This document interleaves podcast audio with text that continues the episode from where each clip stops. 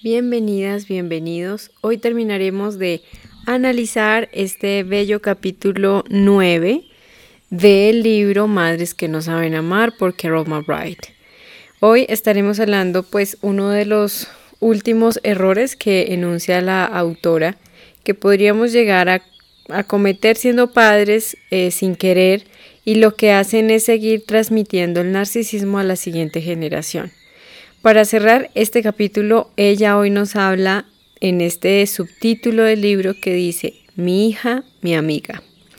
Y pues básicamente es como su título o el nombre lo indica, es cuando vemos en los hijos eh, una amistad para poder tener una relación la cual no, nunca tuvimos con ese papá o esa mamá narcisista.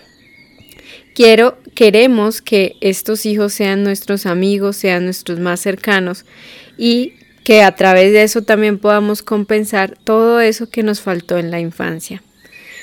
Incluso cuando tu hija es adulta, debe seguir siendo su madre. Es lo que nos indica claramente la autora. Seguirás teniendo deberes como madre y tendrás que ofrecerle orientación, empatía y comprensión esas partes tan importantes que seguirán presentes a lo largo de la vida de tus hijos, sin importar la edad que tengan, orientación, empatía y comprensión. No le incumbe a tu hija darte esas cosas a ti. Yo creo que este es uno de los mm, párrafos más interesantes en esta parte del libro. Es muy claro y es muy directo, yo pienso. Yo he escuchado en muchas ocasiones en que muchos padres hablan de que es muy bonito poder crear una amistad con tus hijos, que cuando sean grandes y ya sean adultos se vuelvan como tus panas, como dicen en muchos países, que sean tus mejores amigos, eh, o se lo dicen a sus hijos, ¿no? Quiero que seas, eh, que, que yo se, pueda ser tu mejor amigo, que me cuentes todo. Yo pienso que ahí hay una línea muy delgada donde empezamos a tener ciertas dinámicas que no son muy sanas en una relación de padre, hijo, madre e hija y viceversa. Em, y es porque yo siento que para empezar tenemos que tener claro que un amigo, una amistad, hay un principio que se llama el principio de reciprocidad. En una amistad eh, debe haber eh, una ida y un regreso, ¿sí? Como una correspondencia mutua. Y una amistad, pues, que nos puede brindar, ¿no? Contención emocional, comprensión, empatía, eh, incondicionalidad, estar ahí, consejo, apoyo, estar siempre ahí para que lo necesitemos, un consejo, una ayuda. Y esto, pues, debe ser mutuo. Yo pienso que lo que habla la autora, para mí tiene mucho valor porque principalmente viene pues de una experiencia, seguramente no es la única, no es exclusiva, pero es una experiencia que viene desde la experticia profesional, desde muchos, muchos años de experiencia con consultantes, con pacientes, viendo consulta familiar, hijos, padres, Así que pues a mí me parece muy válido y yo pienso que hay que ponerle mucho cuidado lo que pues los profesionales en esta área nos pueden indicar o informar al respecto. Yo pienso que aquí es muy diferente. Hay padres que sí, que pueden querer que su, o sea, pueden, yo pienso que no está mal que los padres puedan anhelar que sus hijos confíen en ellos, que vean en sus padres que son un gran apoyo, que pueden confiar, que pueden contar siempre con sus padres, que les cuenten las cosas, que los vean como aliados. Sin embargo, yo pienso que las cosas empiezan a dañar, digámoslo así, o se empiezan a volver disfuncionales cuando son los padres los que esperan que sus hijos les retornen también lo mismo. Y yo pienso que aquí es donde ya eh, esto ya se sale de lo, de lo que es primero como tu papel de papá o mamá. No importa la edad que tus hijos tengan. Yo he escuchado padres que dicen, no, no importa, o sea, es que mi hijo ya tiene esposa, tiene hijos, o sea, él me puede entender perfectamente lo que le voy a contar. Yo siento que no importa la, eh, la fase o el ciclo vital que tengan tus hijos, la edad que ellos tengan, ellos siempre serán tus hijos y tus padres siempre serán tus padres. Eh, yo ya soy una mujer adulta y yo tengo claro que mis padres son mis padres y yo no tengo por qué hacerme cargo de las luchas emocionales y afectivas de mis padres. No tengo que hacerme cargo de, de, sus vacíos, de sus heridas, de su niño interior. Yo no tengo que maternizar ni paternizar a mis padres. Yo pienso que hay muchas disciplinas, muchas, eh, también muchas eh, caminos de recuperación, por así decirlo, donde eh, a nivel del sistema familiar se altera el orden y eso es grave en la dinámica familiar. Se empiezan a generar muchos, eh, muchas dinámicas disfuncionales que afectan gravemente a los hijos a corto, mediano y largo plazo. Entonces, volviendo como al punto para no eh, abrir muchas ideas al mismo tiempo, hay que tener en cuenta que una amistad, como les dije, es algo recíproco.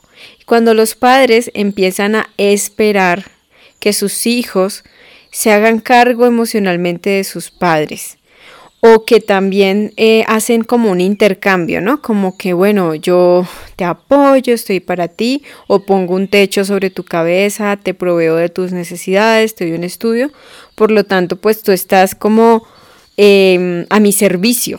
Y aquí es donde entra de nuevo como esa misma, eh, lo que la autora nos ha hablado del narcisismo, donde los hijos, para un narcisista, no existen hijos, para un narcisista, los hijos son una extensión más de él mismo.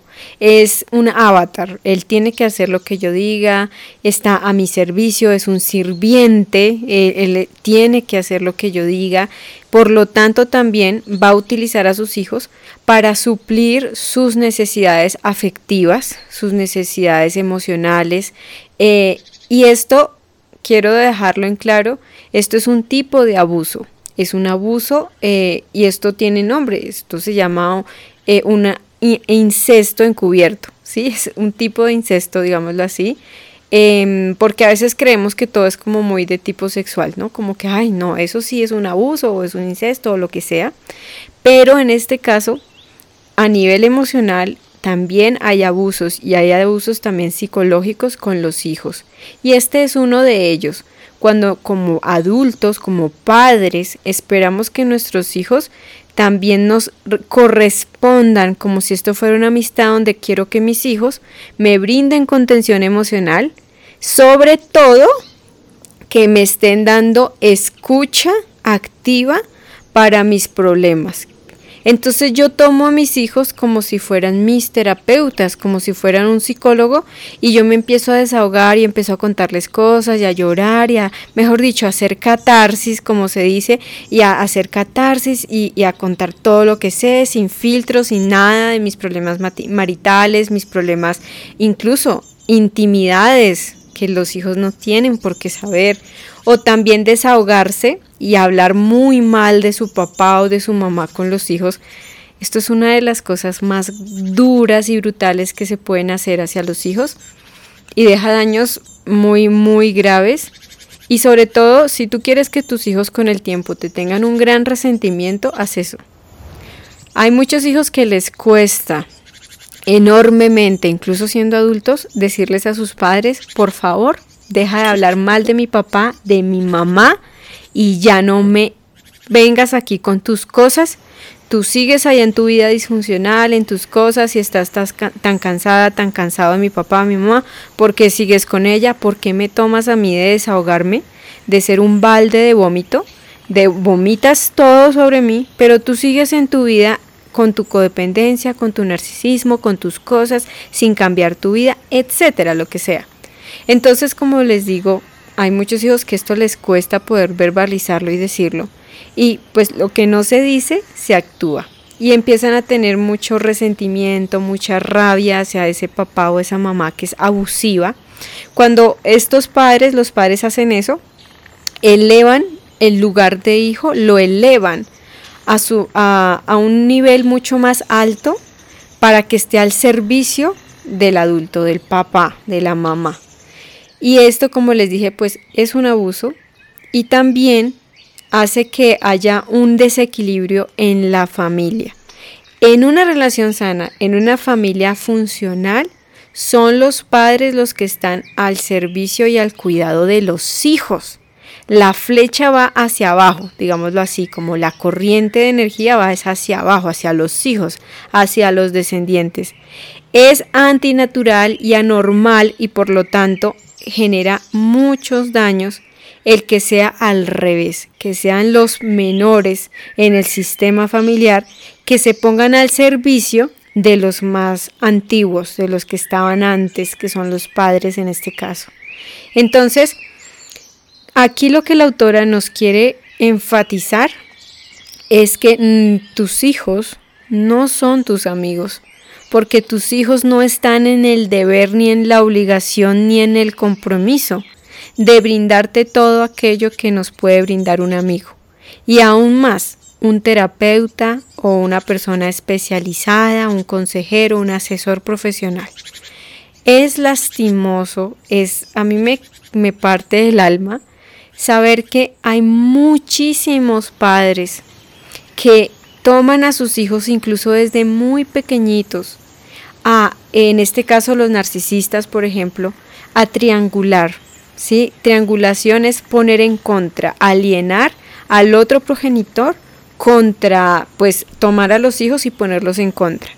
Y esto se hace como, pues hablando mal, desahogándose, tomando a los hijos como les dije, como un terapeuta. Yo siento que mm, los adultos cuando hacen eso, eh, aun cuando ya como hijo uno sea adulto, ellos lo que están haciendo, yo siento y por experiencia lo digo, lo que veo es que el adulto no quiere asumir su papel de ir a buscar ayuda, asumir más que su papel, su responsabilidad de tomar todas tus cosas, tus indigestiones, tus problemas, tus cargas, tus luchas y ve y las gestionas en un lugar donde sí te puedan brindar ayuda, en un lugar donde tengan que, donde haya como, que tú pidas ayuda y que trabajes, no que te pongas a hacer simplemente a, evacuar toda tu, tus eh, lucubraciones y tus eh, descomposturas emocionales y ya, no. Entonces, ¿qué pasa? A muchos adultos, a muchos padres les da pereza. Yo quiero decirlo y lo he visto, yo lo he visto. Obviamente no puedo juzgar a todo el mundo, pero hay adultos, hay padres que les da mucha pereza ir donde un, psicólogo, un especialista o un consejero, un experto, bueno, donde sea que busquen ayuda, pero que la busquen. Y prefieren tener a sus hijos de raptores, tenerlos ahí como, como tú eres mi sirviente de escucharme las miserias de mi vida, me tienes que escuchar y darme pues contención emocional. ¿Sí? darme apoyo, lo que dice la autora, darme empatía, comprensión, tienes que llenarme mis vacíos y yo he visto esas dinámicas, miren, las he vivido, ¿no? Donde empiezan también a, actuar, digamos, como desde el victimismo también, como, ay, no te importo, ¿no? Ay, pobrecito de mí, como a manipular con ese niño herido que pueden llegar a tener los padres de, ay, estoy solo, ¿no? Estoy sola, estoy mal, ¿no? Y tú no me ayudas, y pobrecito yo. Entonces, llega un punto que esto genera unas cargas muy profundas en los hijos esto también va a generar unos bloqueos muy, muy fuertes a nivel inconsciente también en los hijos y que van a pasar factura en su etapa adulta. ¿Por qué? Porque los hijos cuando se sienten atrapados, se sienten cargados con los problemas de sus papás, con verlos infelices. O sea, trata de ponerte en el lugar siendo hijo. Si a ti te llegaron a hacer eso cuando eras niño, cuando crecías y cuando ya eres adulto, Tú sentías que cuando tus padres te contaban todos sus problemas y se desahogaban o lo que fuera, sentías como que te hacían responsable de su tristeza. ¿En cuántas ocasiones no habríamos querido escuchar de niños que nos dijeran, no es tu responsabilidad mi felicidad, no es tu culpa mi tristeza, que nos lo hubieran dicho los adultos? No, por el contrario, de niños, y eso es algo muy arraigado en la infancia, nos culpamos por lo que pasa con papá y mamá, por lo que pasa en casa. Nos sentimos responsables del ambiente familiar. y más cuando vemos que los padres llegan aquí llorando a preguntarnos cómo hacer de papá y cómo hacer de mamá, como si tú lo supieras y como si fuera tu deber decirles y orientarles como si tú fueras aquí el adulto o como si tú fuera como si fuera tu papel ser el papá o la mamá de tus padres. Yo pienso que este punto del libro es como en doble vía. Esto es muy importante tanto como para los padres, pero también como para los hijos, porque cuando tú eres un cuando ya creces, eres adulto y tus padres no cambiaron, siguen en esa misma línea de andar como víctimas en la vida y quieren vomitar todo su victimismo sobre ti, pero no quieren ir a buscar ayuda, no quieren trabajar su vida, no quieren trabajar en ellos mismos, no quieren gestionarse, pero solamente te tienen ahí para que les escuches y para que recibas también toda su negatividad, también todas esas creencias, porque cuando tú estás desahogándote con tus hijos, les estás grabando en su subconsciente y en su psique todo lo negativo, lo limitante, los hombres son malos, las mujeres son interesadas, tantas y tantas creencias y decretos que ellos van a también, son esponjas, o sea, tú estás sembrando en su mente lo del día de mañana. Y luego los padres se preguntan por qué los hijos son inseguros, por qué tienen mala autoestima, por qué no pueden creer y confiar en ellos mismos y un sinfín de cosas, ¿sí? Entonces, como decía, cuando ya eres hijo, el que tú tengas esto en claro también es muy importante. Yo he tenido, bueno, yo he acompañado a personas que me han dicho, a mí me cuesta tanto poder decirle, mamá, ya no más. No me cuentes tu vida íntima, no me importa, no quiero saberlo más. Y sienten como una lealtad inconsciente de que son las mamás de sus mamás, las mamás de sus papás o los papás de su mamá, o incluso y he llegado a escuchar, me han dicho, Sonia, yo siento que soy el esposo de mi mamá. O sea, yo tengo que andarle escuchando sus desgracias, sus decepciones, su infelicidad, pero ella no hace nada para cambiar su vida. Viene aquí, se limpia todo conmigo, su, su descompostura emocional y todo, y luego sigue su vida ahí de codependiente, de lo que sea que tenga. Es así, como les decía, que ya en la etapa adulta los hijos sienten de manera mm, inconsciente que no pueden ir a la vida porque tienen que estar pendientes de ser papás de sus papás. Esto es algo inconsciente, incluso energético. Los padres son los que nos dan la vida. Por ende, tomamos de su energía para poder ir a la vida misma y hacer algo bueno con ella. Ir a la vida, eh, pues es sinónimo de ir a trabajar, escoger una profesión, incluso formar otra familia, otra pareja. Hay tantos hijos que ni siquiera se enteran, no se dan cuenta, que sabotean sus relaciones de pareja, sus trabajos, oportunidades maravillosas que les da la vida, porque tienen un programa inconsciente de que yo vine aquí a hacerle de papá y mamá a mis papás y yo no puedo dejarlos. Yo vine como de cuidador. Y así fue como también mis papás me programaron y necesito quedarme ahí, ¿no? Yo creo que esa frase bastón de mi vejez es fuerte, es fuerte y tiene mucho peso como de muchas creencias ancestrales, como, como tiene mucho peso de, en el subconsciente, ¿no? Como tiene mucho peso también de decretos, como que tú eres mi bastón, tú tienes que estar ahí para mí para siempre. Y yo pienso que aquí esto es, es algo muy serio, este tema. Sí, es verdad que tenemos que ayudar a nuestros padres y, y ser un apoyo, sí. No podemos andar por la vida y desentendernos de nuestros padres, pero todo tiene un equilibrio.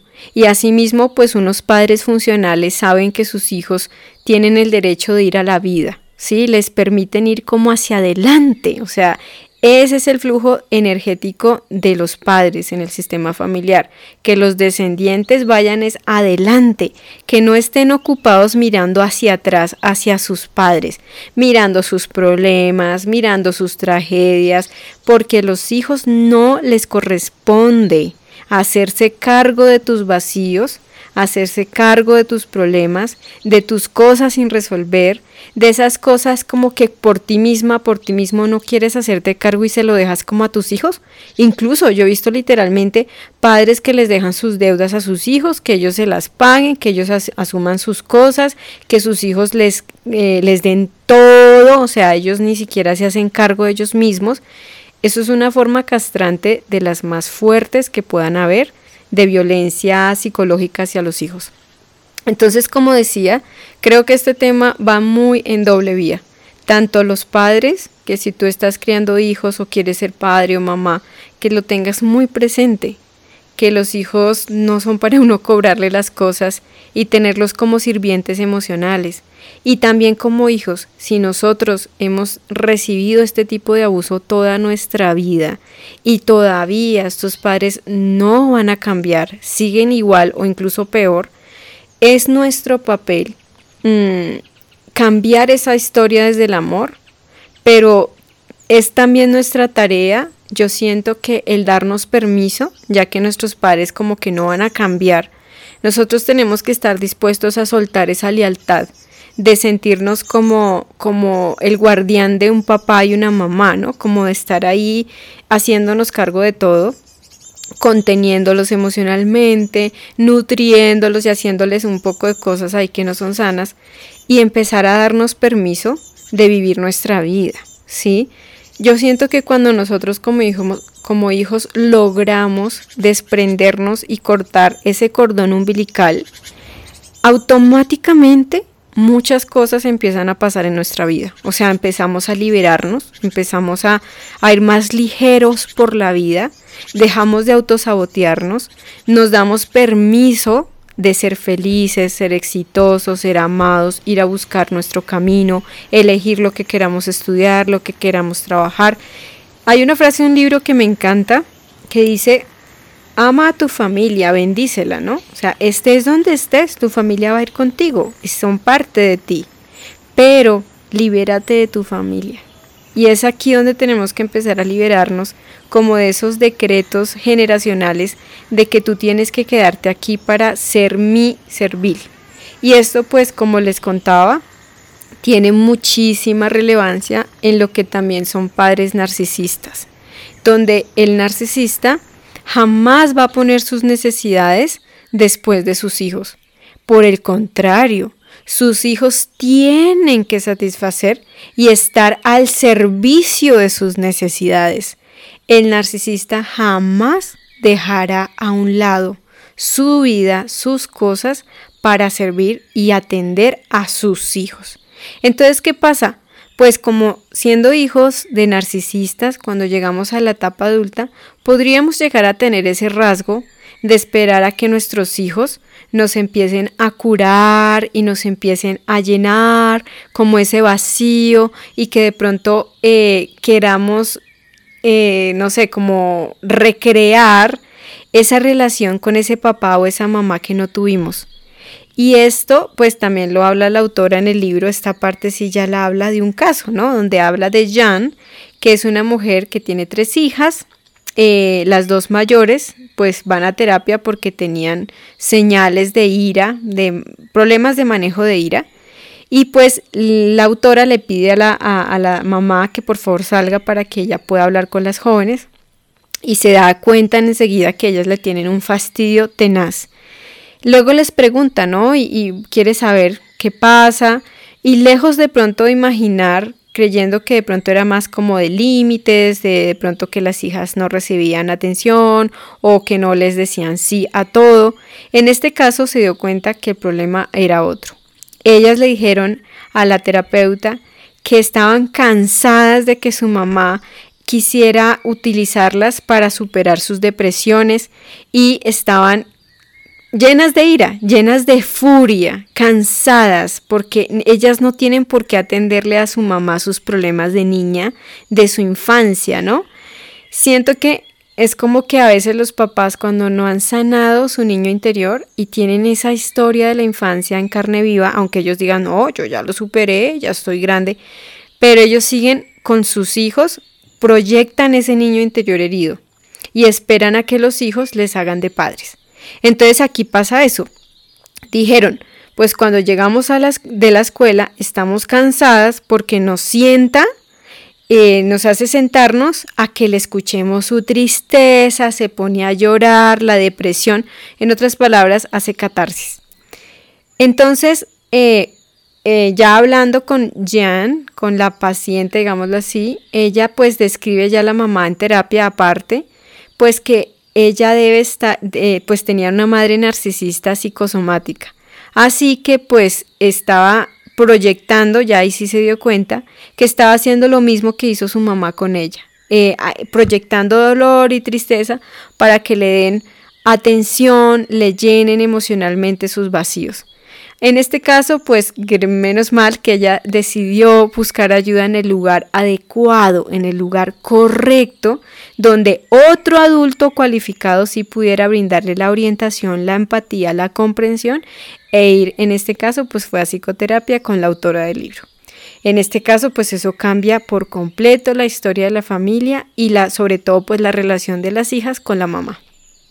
Entonces yo quise dedicar un episodio completo a este tema. En el libro esto es mucho, mucho más corto, pero a mí me parece importante que esto lo podamos visibilizar. A veces hay personas que piensan que esto es exagerado, que es normal, que por qué no pueden ser re amigos con los hijos, pero yo pienso que la autora aquí tiene mucha razón porque es lo que te digo, si tú esperas, si tú ves a tus hijos como amigos, de alguna manera implica que tú vas a esperar a que ellos te devuelvan también esa amistad. Y los hijos no están en el, en el compromiso ni en la responsabilidad de hacerse cargo de tus cosas emocionales y tus problemas sin resolver. Entonces, me parece muy interesante esto. Esto tal vez de para tema de otra cosa. Simplemente quiero finalizar diciendo que eh, yo en mi historia encontré mucha identificación en lo que dijo la autora en esta parte a mí me ha pasado eso siempre. Em, digamos que en mi historia fue más, he visto que ahora la que tiene que cambiar soy yo. Si ustedes que me escuchan tienen padres que hacen lo mismo con ustedes, que puede que ustedes ya sean adultos, pero estos padres siguen desahogándose con ustedes, eh, no respetan esos límites y empiezan como a contaminar el ambiente todo el tiempo con esta toxicidad donde uno como hijo se siente molesto, ¿no? Como, oye, pero te quejas y te quejas y te quejas, pero no haces nada para cambiar. Y en mi caso, como pues siendo hija de una persona narcisista, pues claro que uno lo ve cuando un narcisista todo el tiempo te está bombardeando con toda su catarsis y sus problemas desde siempre y solo te utiliza, ¿no? Solo se te utiliza para desahogarse. Cuando ya se desahogó, cuando ya votó todo, te deja a un lado, ¿no? Pero la escucha activa para ti no hay, o sea, para ti no hay. Y más encima, pues después proyecta y te dice, tú hablas muy mal de la gente, eh, tú no, no eres prudente. Y claro, esto es un fenómeno muy normal de, de lo que es el narcisista, que, que te proyecta su porquería y te la hace ver que tú eres la que hace eso y no, es el narcisista el que está haciendo todo el tiempo eso. Entonces, como les decía, ya después cuando siendo una mujer adulta, creo que esto generó en mí que, yo empezara a entender y a normalizar que yo tenía que hacerme cargo de los problemas de la gente y que eso era normal, ¿sí? Que yo tenía como que aprendí a ser cuidadora de los demás. Y esto creo que sí queda como una marca en los hijos de narcisistas por eso de pronto siguen dando con otros narcisistas cuando, cuando ya son adultos o con personas muy abusivas, porque eh, aprendimos inconscientemente que el amor es un intercambio, es una transacción. Entonces, bueno, eh, ese ha sido este episodio por hoy. Me parece que es un tema muy importante visibilizarlo. Espero que les haya parecido útil. Yo quiero igualmente aclarar que esta no es la historia y la versión absoluta, no es la verdad absoluta. Eh, obviamente, pues yo sé que hay muchas otras experiencias, hay personas que lo pueden ver diferente, pero yo como hija realmente pienso que la autora tiene razón, que esto es muy cierto y esto también se hablan en otro tipo de terapias, también lo dicen mucho eh, yo he tenido que hacer ese ejercicio de empezar a liberarme de esos decretos de que yo no tengo por qué hacerme cargo de la historia de mis padres ni de ningún otro adulto. O sea, es que ni siquiera de, mi, de una pareja uno tiene que hacerse cargo de sus cosas que son tan íntimas y personales y que la otra persona puede hacer por sí misma y debe hacer por sí misma. Como pareja uno se acompaña, pero yo no le hago la tarea del alma al otro, él tiene que hacer su tarea. Y aquí es lo mismo. Yo siento que con amor he podido ir aprendiendo a poner límites y, a ser muy cuidadosa de a quién me pongo a escuchar y a quién yo debo evitar escuchar. Hay personas que les gusta estarse quejando de manera, yo creo que casi patológica, y esto lo hace mucho el narcisista. Son personas que nunca les va a gustar nada, siempre tienen algo de qué quejarse, y son personas que hablan muy mal de los demás. Recordemos que los narcisistas son envidiosos compulsivos, o sea, ellos son envidiosos patológicos, o ellos creen convencidamente que les tienen envidia, porque ellos realmente son los que tienen mucha envidia de los demás. Entonces, debido a esa envidia, son personas que siempre te van a estar hablando mal del vecino, de este, del uno, del otro, mira, qué horrible, qué gorda, qué delgada, qué fea, qué mira, nada. Todo es una constante crítica negativa y destructiva, pero luego el narcisista te anda criticando porque supuestamente tú eres la persona que está hablando mal y, cuando pues tú ni siquiera puedes hablar nunca, ¿no? O sea, es algo bastante impotente. Yo creo que si has tenido esta experiencia, déjala en los comentarios también, compártela. Y yo creo que igual como hijos de narcisistas encontramos mucha, mucha mm, empatía realmente, ¿no? Y sobre todo identificación en este tema. Eh, y bueno, yo creo que cuando uno logra por fin poner esos límites y empezar a dejar a tus padres donde están, como padres. Si ellos no quieren buscar ayuda, también es respetar eso, no forzarlos y dejarlos también en su proceso.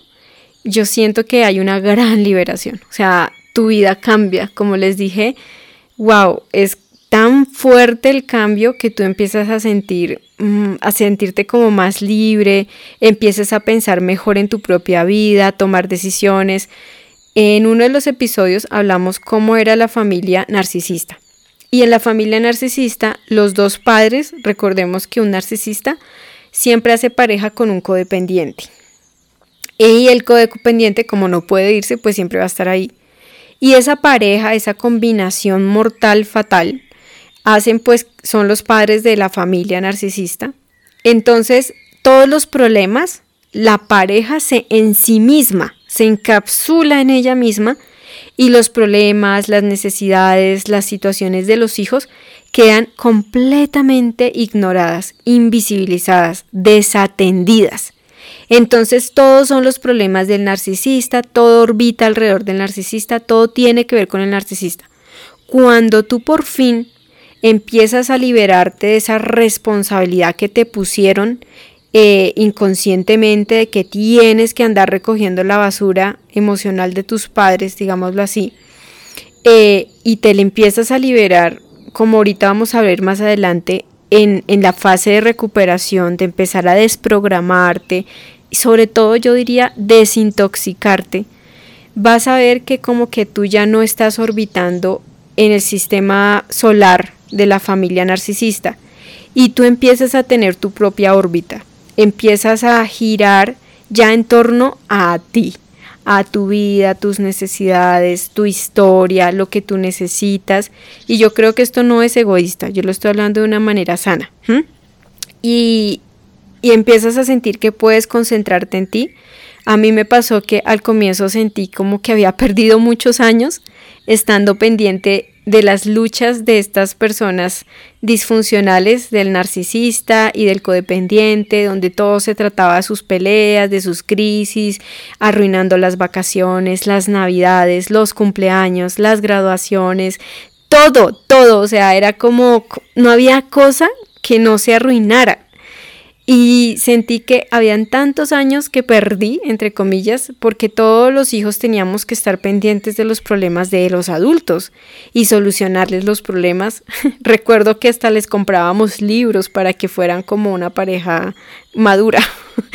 Entonces, hoy lo veo como con ternura, ¿no? Y me veo como con amor desde una niña tratando de salvar a sus papás de sus horrores y cuando logras sanar y cuando logras seguir caminando por este sendero de la recuperación, como les dije, es como que por fin se rompe el hechizo y logras salir de esa órbita familiar y empiezas a tener ahora tu propio camino.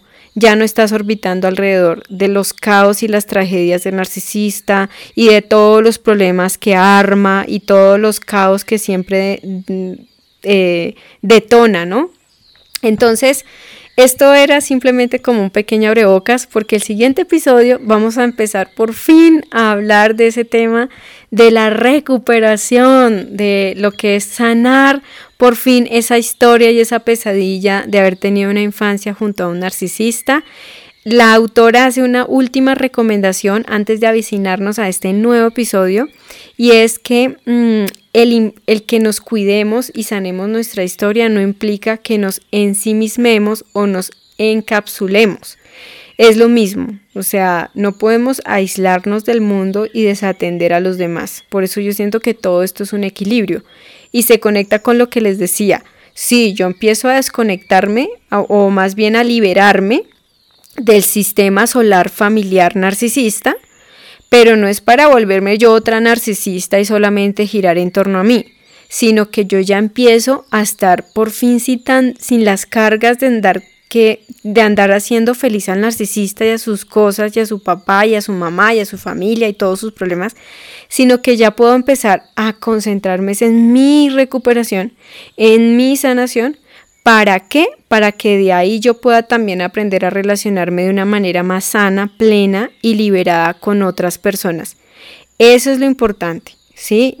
nunca en ningún momento, ningún camino de la recuperación en lo que sea que elijamos sanar y en el camino que sea que elijamos, nunca nos va a llevar a encapsularnos. El narcisismo es un trastorno que en su ocaso, cuando empieza la persona a envejecer y, acabar ya como que con su vida, digámoslo así, el narcisismo empieza a comerse y a devorarse a la persona. ¿Por qué? Porque un narcisista es un, digámoslo así, como un circuito cerrado. Él está encapsulado. Todo es para él. Entra, entra, quiere todo para él. Comer todo, todo, todo, todo. Pero él no da nada no sale nada de él, no brinda nada, no aporta nada, no suma, no ayuda, no apoya. Entonces, ¿qué pasa? Esa persona va a empezar a hundirse ella sola porque nada ha, ha fluido. Todo el flujo de la vida, el flujo de la vida siempre es entrar y salir. Entonces, por eso es que en la recuperación, cuando hay un camino de sanación, tú tienes que trabajar en ti, pero el flujo de la vida también implica en que ahora salga ese flujo de sanación y cómo pues relacionándote con otras personas, ayudando y acompañando a otras almas en ese proceso, en tu experiencia, en lo que puedas acompañar, poniéndote también a disposición en, de tu poder superior, del universo, de tu creencia, como la vivas, de tu espiritualidad, para poder em, ayudar y acompañar a otras personas en lo que te ponga la vida, ¿no? Entonces yo pienso que esto es la gran diferencia. Hay personas que se encapsulan y creen que están sanando, sanando y tienen una especie como de delirio místico, ¿no? Como que se sienten tan, tan, tan, supuestamente tan sanas que cuidado se untan con, los, los otros mortales porque están como por allá en el monte del Olimpo, por allá mirando a los mortales en la tierra y cuidado se untan. Entonces yo pienso que esas son importantes esas pautas y por eso nos dice la autora, no nos ensimismemos, recordemos que estamos también en otros entornos con otras personas, si tienes hijos en tu caso o tu pareja, tu familia, etcétera. Bueno, eso ha sido todo por hoy, espero no haber sido monótona. Eh, quise compartir un poquito de mi historia en esta ocasión, pero bueno, espero que eso también haya podido condimentar un poquito y darle un poco también de sazón a este análisis, que lo haga interesante, que lo haga también inspirador, yo creo. Obviamente mi historia, como dije, no es la única, ni es la más grave. Cada historia es única y ninguna hay que compararla con las demás. Cada historia es especial. Y pues bueno, Simplemente lo compartí para, pues, de mi cosecha, brindarles lo que ustedes también quieran tomar y lo que no, por supuesto, no tomarlo. Muchísimas gracias por tu tiempo, si has llegado hasta aquí. Mil y mil gracias por escuchar este contenido. Espero de todo corazón que sea inspirador, liberador y sea un bálsamo para ti y una compañía en este tiempo. En el siguiente episodio, como ya lo mencioné, por fin empezaremos con el capítulo 10, donde ya es esta la parte de hablar de la recuperación. Y pues espero y aspiro que incluso después de analizar este libro podamos seguir, seguir, seguir profundizando, porque el camino de la recuperación es un estilo de vida, no es una meta final a la que debamos llegar, es un viaje. El camino de recuperación es eso, un camino y hay que aprenderlo a transitar. Eso es lo que estaremos viendo y empezando a dar pinceladas de camino de recuperación del abuso narcisista en el siguiente episodio. Gracias y recuerda que nos escuchamos aquí en Sonia Ataraxia. Conoce mucho más sobre mente y relaciones sanas en el canal de YouTube Sonia Ataraxia y encuéntrame en Instagram como Sonia-Ataraxia. Gracias, muchas gracias por escuchar Sonia Ataraxia.